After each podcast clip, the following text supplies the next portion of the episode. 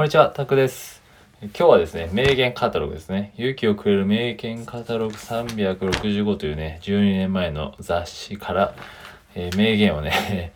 えー、紹介する企画をやっているので、えー、その続きです。今日はね、12個目ですね。12個目の名言をご紹介していこうと思います。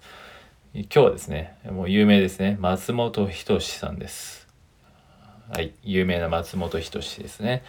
えー、この時は44歳ですね。今何歳だ？じゃあもう。もう50、うん？56、60手前なんですね。まっちゃんも。はい、そのね、松本人志、まっちゃんですね。の、えー、ダウンタウンですね。まっちゃん松本人志の名言を紹介しようと思います。はい、ではいきますね。はい。では、えっと、名言ですね。松本人志の名言。じゃ、どうでもね、僕が面白ければそれは勝ちやと思ってますと。はい、邪道でも僕が面白ければそれは勝ちやと思ってますっていうのが松本人志のね、はい、芸人ですね。芸人の方の名言です。だから自分を満足させられないのではやっぱりいつまでも喜びなんかないと、はい、自分の人生ね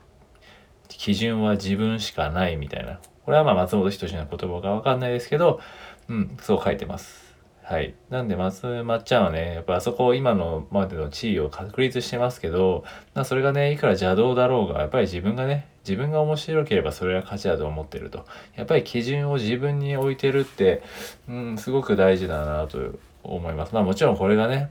変な方向に行く人もいるので、一概には言えないですけどね、たまたまそれで、え世間的には成功してるように見えてるっていうだけかなっていうではありますけどでもやっぱり結局自分を喜ばせられるのはやっぱり自分なんですよね満足を得るためにはその人の人生をやっぱり生きてても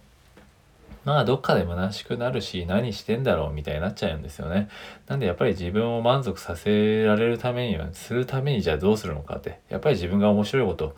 をやることじゃないですか。まあそれぞれね自分の価値観だったり生き方もあったりしてあるのでじゃあどうするのかっていうとこですね。結局自分の人生を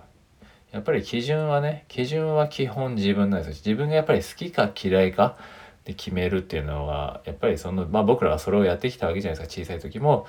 からね食べ物に関しても好き嫌いで判断してきたわけであって、まあ、もちろんそれはね仕事とかだったらそんなことも言ってられないみたいなのはありますけどでもねやっぱりそれは、うん、なんか縛られてる感はあるなと思います。うん、なんか別にそれがね他の人から見たらいやいやそんな面白くないでしょうと思っててもやっぱり自分が面白いって思ってればまあそれはそれでいいじゃないですか一人ね一人でもね喜んでれば面白いと言ってくれる人がいるんであればもうそれは勝ちであってまあ勝ちと負けではないですけどでもね邪道でもそうやってねこうやって面白ければっていうのを追求してきたわけですよね。それを勝ち負けってね、言えないですけど、本当に。でもそれは勝ちやと思ってますっていう感じでね、松本人志ね、まっちゃんがそれでやってきて、まあ、今の地位にいるわけですけど、まあ、もちろんいろんなもね、影響も環境もあって、今があるとは思いますけどね。でもそれを追求しできるかできないかってやっぱりできない人のが多いわけじゃないですか。で、そうやってね、え追求していける人の方がやっぱりああやってどんどんどんどんこうね、自分のスタイルというか自分の地位を築いていけるというか自分の居場所を作っていけるっていうのはやっぱりそこだと思うんですよね。なんでそれは別に誰が邪道とかっていうのも結局人の解釈なので何がね正しい道で何がねちょっと違う道なのかっていうのも別に結局人によって価値観によって見方が変わるので逆にねそれをこだわっちゃうと、えー、厳しいですよねっていう足が止まっちゃうよねっていう感じなのでそれだったらねまずは自分の価値観で好きか嫌いなのか自分が面白いと思うのか面白くないと思うのか自分がね両親にね従っているのかでも反してるけどなんとなくやっちゃってるのかみたいなね。いろいろあると思うんですね。そういう瞬間ってあると思うんですけどやっぱりそこをね、えー、なんかまあ自分はやっぱり自分をやっぱり軸に置いとく基準でして別にねそれがねずれる価値観っていうのは変わるたりもするのでそこでね別にブレるのは僕は全然いいと思います。ただまあその一本軸みたいなのはやっぱりありますよねやっぱりその自分の、まあ、両親の呵責みたいなのありますけど、うん、そのかそこのね一本の軸さえあればねどれだけずれブレてもいいと思うんですよね。はい、逆にブレてないと逆にしんどくなっちゃうじゃないですかもう俺はこれだけ私はこれだけみたいのは逆に自分を縛っちゃうんでそれはもうきついんですけどその時その時でやっぱり自分のね価値観も成長していけば変わるし見方も変わるし視点も増えれば変わるしみたいな。うん感じですよね。なんで、まあ、もう一回言っておきますけど、やっぱり、じゃあ、じゃあどうでもね、僕が面白ければ、それは勝ちだと思ってますっていう、